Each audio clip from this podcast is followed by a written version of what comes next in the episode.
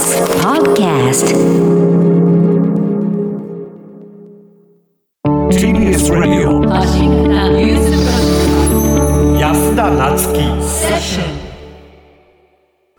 東京オリンピックが開幕、ということで、はいあの緊急事態宣言が今でもあの発出されている最中なんですけれどもその最中での開催、まあ、開会式は異例の無観客で新国立競技場で行われることになっています。はい。さあここで現地で取材する TBS ラジオ東京オリンピック報道リポーターの平井理央さんとおつなぎしたいと思います。平井さんこんにちは。こんにちは、安田さん。お久しぶりです。ご無沙汰しております。よろしくお願いいたします。よろしくお願いしますよろしくお願いいたします。ね、今日かなり暑い一日となりましたけれども、平井さん、今どちらにいらっしゃいますか？今ですね、私、新国立競技場のあのオリンピックモニュメントのすぐそばにいるんですけれども、ええあの事前の情報だと、今回、その映像を制作する以外の、えーメディアスタッフ、だってラジオのパスだと、この競技場の敷地内にですね入れないというふうに聞いていたんですも、はい実。際来てみたところ、あの外のゲートが入れまして、ええあのさらに競技場の中にも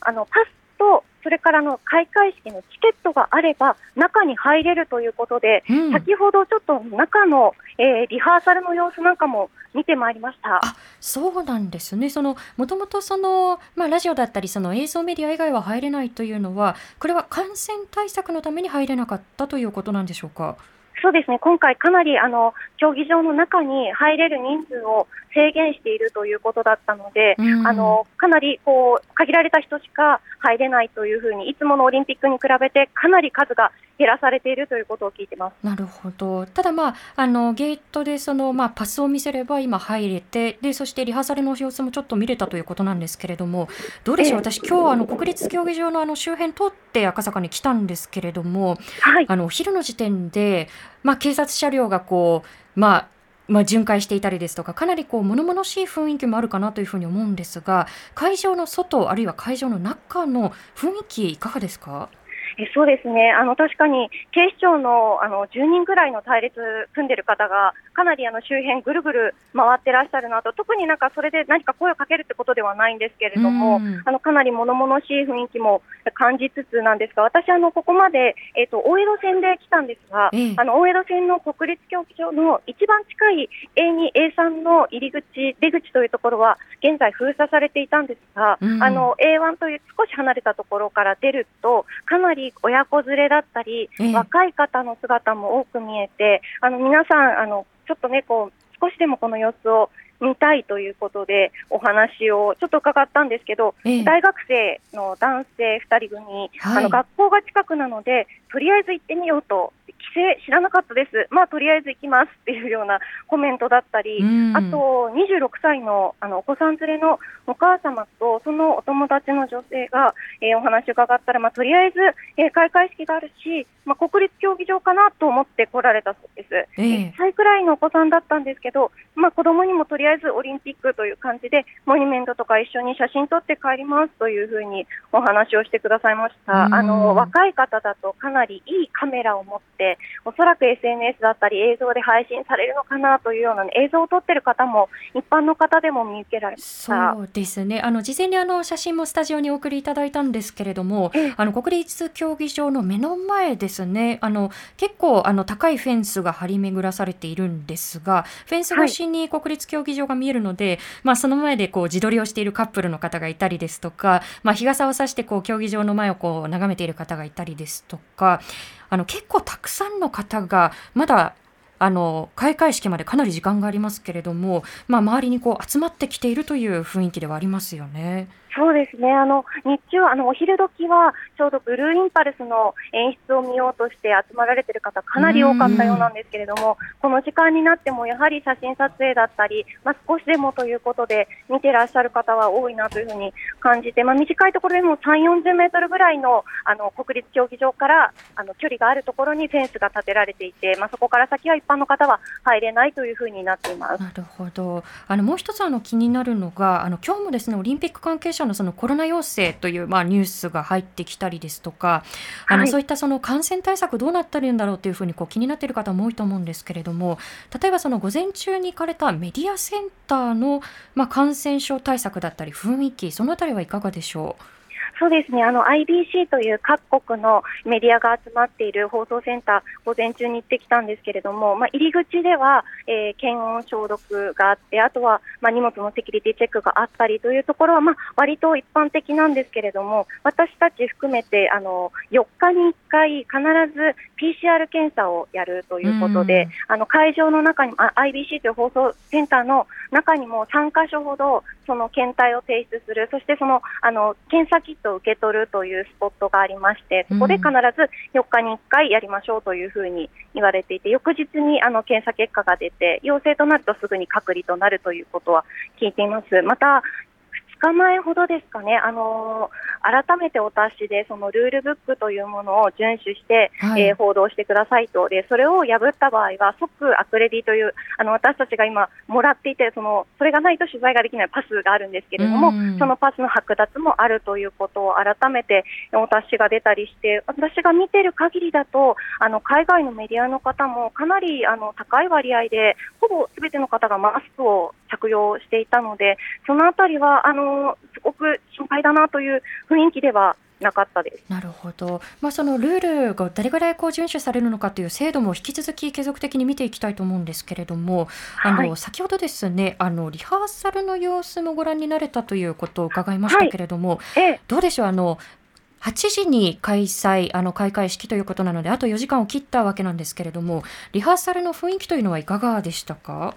いやかなり人数も少なくて、正直ちょっと簡単としているという状況の中、もう本当に粛々と、まあ、いろんなチェックをされているんだなというこう出てくる小道具の動作確認だったり、そういうようなことをされていて、えー、先ほどの私が会場に入る前までは、ちょっと音が聞こえてきたりとか、えー、音楽の音も聞こえてきていたんですけれども、もう入った時はそういうリハーサルは終わっていて、あとは、えー、おそらく開会式にあの出られるであろうボランティアスタッフのなんかパステルの帽子をかぶった白い衣装を着たあのボランティアスタッフの方100人ぐらいがなんか最後のミーティングではないですけど、あの会場の横であのちょっとお話をされていたりという様子で、あの非常に粛々と、まさかこうこの数時間後に世界中の人が見る開会式が行われる様子には、ちょっと思えなかったです。うんなるほど。無観客というこう異例の開催になるわけですけれども、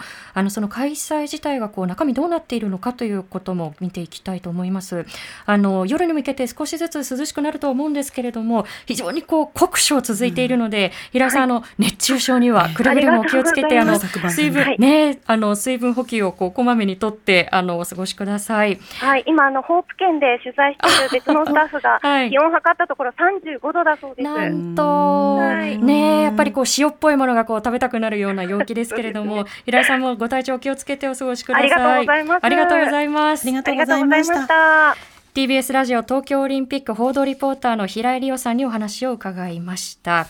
えー、では続いて東京オリンピックが開幕、その意義が揺らいでいないのかという観点についてもスポーツ社会学が専門ご専門流通科学大学講師の新田正文さんに引き続き伺っていきたいと思います、はい、新田さんこんばんこんにちはこんにちは。よろしくお願いいたします。はい、よろしくお願いいたします。まえー、まず今日開会式が迫ってきているということなんですけれども、新田さんはこの開会式開会式含めてこのオリンピックの開催のありようどんなふうに改めて捉えていらっしゃいますか？そうですね。開催のありようについては。あのオリンピックの権威っていうのがですねなんかこう揺らいでいる瞬間に立ち会っているように思うんですね、あの私がオリンピックの研究を行っているときにですね大学のその指導の先生からオリンピックも永遠じゃないよっていうふうに言われたことが、すごく今あの記憶に残っているっていうんですかね思い出しています今、はい、あのその権威が揺らいでいるという意味ですとあのよくその60年代のその大会との比較がなされることが多いと思うんですよね。あの今日もあの上空、はい、あのブルーインパルスが飛んでいたりですとか、あの60年代のその東京オリンピックとこう同じようなことを演出がなされたりということはありましたけれどもその比較すると今回の五輪とあるいはその前回のオリンピックの意義あるいは先ほどおっしゃっていた権威の揺らぎそのあたりはどんなふうに捉えていらっしゃいますか？そうですね。あの前回のオリンピックの場合には、まあ、当時の日本っていうのは発展途上国だったわけですね、はっきり言ってしまえば、うん。先進国ではなかったわけです、世界的に言うとですね、でその中でのオリンピックだったので、まあ、これからあのその時点で高度成成長してましたけれども、そういったその成長の物語としてのオリンピックっていう、ある程度、その国民がですね共有する物語っていうのがあったかと思うんですね。うん。ただ今回、それじゃあ、オリンピックの意義っていうのが、何なのかっていうのが、どうなんでしょう、その政府の意義と IOC の意義とですね、うん国民の意義っていうのが重なり合ってるのかっていうと、これがおそらく重なってないっていうところに、今回のオリンピックのですね問題があるんじゃないかなっていうふうに思うんですね。うんであともう一つ、その政府がですねオリンピックに対してですね、これ、われわれの意義ではなくて、政府側の、えーとオリンピックに対するそのい位置づけ、意義づけっていうことになるんですけれども、ええまあ、極めて変遷してきましたよね。であの復興五輪って言ったりとかですね、うん。アベノミクスの第4の4矢って言ったり、あるいは人類がコロナに打ち勝った証って言ったり、うん。今、安全安心っていうふうなことが言われているわけですけれども、一体何が意義なのかっていうふうなことが共有できてないとうん。いうところに大きなおそらく問題というんでしょうか、えー何かこうオリンピックに対するもやもやっていうふうなところがあのあることにつながっているように思います。なるほど、まあ、IOC だったりあるいはその政府が思い描きたいあるいはそのなんとかこうあの共有をしていきたい物語とあるいはその市民感覚との乖離ずれということになってくるんでしょうか？いや、おっしゃる通りだと思いますね。あの今回のそのオリンピックっていうのが、あの私たちにとって、そもそもどういうふうなストーリーを共有してたのかっていうと、おそらく共有してないまま、あの今回のそのコロナの中でのオリンピックっていうふうなことになったかと思うんですよね。うんでそれでコロナだけではなくて、さまざ、まな問題点出てますよね、かいあのえー、とこ今今日、今回あの開かれているその開幕式に関しても、えー、と開幕に関しても、ですね小山田さんの件、えーこれはこの社会が、まあ、以前から抱えていた、あるいは表に出てこなかった問題っていうのが出てきているわけです。うんでまあ、非常にあのその意味で言うと、あの高いコストを支払っている、うん、そういったイベントになっているなっていうふうに思わざるを得ませんね。なるほど。あの例えばそのオリンピックでこう掲げられているこうスローガンですね。ダイバーシティインクルージョンだったりですとかあのそういうものと今新田さんが挙げてくださった、まあ、開会式の前にこう辞任解任が相次ぐということ。あのこれだけでもやはりこうすれ違いずれというのが大きくなってしまっていると思うんですけれどもこれ開会式だけの問題ではないと思うんですが特にこの間の開会式をめぐってのこう動きというのは新田さん特に問題意識を持たれているのってどんな点でしょそうですねあのこう開会式について触れておくと、ですねそもそも今回の開会式っていうのが、どれだけそのアスリートが参加しているのかっていうところが、ですねまず疑問なんですよう。ね。うんであのまあ、おそらくあのこれ、ニュースで、えっと、出てきているんだと思うんですけれども、あのこの、えっと、近日中、近日です、あの近日っていうか、ここ最近ですね、あの東京オリンピックにですね出場出場する選手たちっていうのは、ですね競技開始の5日前にならないと、実は選手村に入居できないうんですね。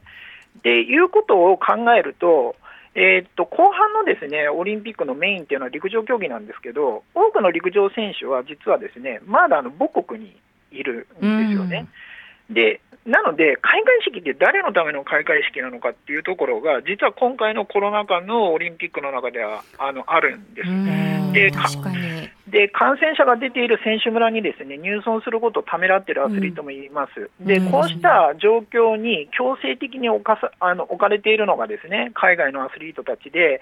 まあ、こうした状況の中でですねあな何をこう開会式としてやってるんだろうかと、うん。誰のための開会式の、まあ、開会式っていうのはアスリートがいないとおそらく開会式っていうふうには言えないはずなんですけれども、うん。何かこう開会式のための開会式になっている。うんえーセレモニーのためのセレモニーになってないかっていうふうなところが、まず疑問に私は思います。うん。で、その中でですね、どういうようなセレモニーをやるのかっていう意義も位置づけも国民に知らされてない、それで直前になって、うん。えーその演出家が知らされて、うん。で実はこういった問題があるんじゃないかと。なんかすべてが後出しだし、でそれで、えーかつ、えーまあ、あの何のためのその開会式なのかっていうふうなところも明確でない、まあ、そういうふうなところに問題を感じますね。うーん。あのおっしゃる通りそのアスリートファーストということが掲げられながらおそらく掘り下げれば下げるほど誰のための何のためなのっていうことがますます曖昧になっていくさなかだと思うんですけれどもあの例えばこれ、まあ、開会式だけでもこれだけの問題が噴出してきているるのでおそらく大会中もさまざまな問題が後から後から出てくるんではないだろうかというこう懸念を持つんですがそのあたりのこう懸念というのは新田さんいかがでしょう？そうですね、あのまあ、どういったことがこれから起きるのかっていうのは私には想像できないですし、まあ、私もですね別にあの今回のオリンピックでですね何か大きな問題が起きればいいっていうふうには思ってるわけではないんですけれども、あのよくオリンピックとですね政治っていうのは無関係であるっていうふうに言い続けていますよね、特に IOC も政府もよく言ってるんですけれども、果たしてそうだろうかっていうふうなことを、まあ、よく思います。でオリンピックっていうのは実はこれまでも、まあ、国際政治だったりとか、あるいは国内のその政治的なですね矛盾とかだったりとかを、まあ、非常にあのあえてそれで隠したりとか、それがあの、まあ、今回みたいに噴出するようなイベントであり続けてきたっていうふうに思うんですね。うんですので、まあ、オリンピックとですね政治が無関係であるっていうふうに言い続けるっていうふうなことが、おそらく無理が来てるんじゃないかなっていうふうに思います。あともう一つですね、あの政治っていうのは、本来ですね、まあえっとこ日本の中だったら、国民がある程度、まあ、先ほど共有って言葉は私使いましたけれども、え議論して選択を行うっていうところに、やっぱりその民主主義の政治っていうのがあるというふうに思うんですけれども、じゃあ今回、民主主義のですね、えーオリあの政治っていうふうなことが、オリンピックの中で行われたのかと、そうですね、で意思決定のプロセスなんかも非常に不透明でしたよね。そうなんですよね、でそれがですね進むと、ですねあの私あの、スポーツは大好きなんですね、実は。うんあのプロ野球とかもあの大好きですし、うんよく観戦も行くんですけれども、あの非常に問題なのが、今回のオリンピックを通じて、ですねオリンピックっていうのは、単なるスポーツ好きのための、それその人たちだけのイベントであると。でうんなぜその人たちのイベントにこんなに大きな税金を使わないといけないのかと、多額の。っていうふうに思われること自体が、スポーツ界にとってすごく良くないことだというふうに思うんですね。うんなのであの、本当にこうスポーツを愛する、あるいはスポーツが好きならば、ですねやっぱり今回のオリンピックに対して、やっぱりすべて受容するってことではなくて、受け入れるってことではなくて、ですねやはりスポーツ界の中からも声を出していかないといけないんじゃないかなというふうに思います。確かに先ほどおっしゃったようなその非民主的なこう要素はないのかということも含めてオリンピックのあり方の根本を引き続き見ていきたいと思います新田さんありがとうございましたはい、ありがとうござい。ました。流通科学大学講師の新田正文さんにお話を伺っていきました。TBS Radio 905-954発信型ニュースプロジェクト。安田なつきセッション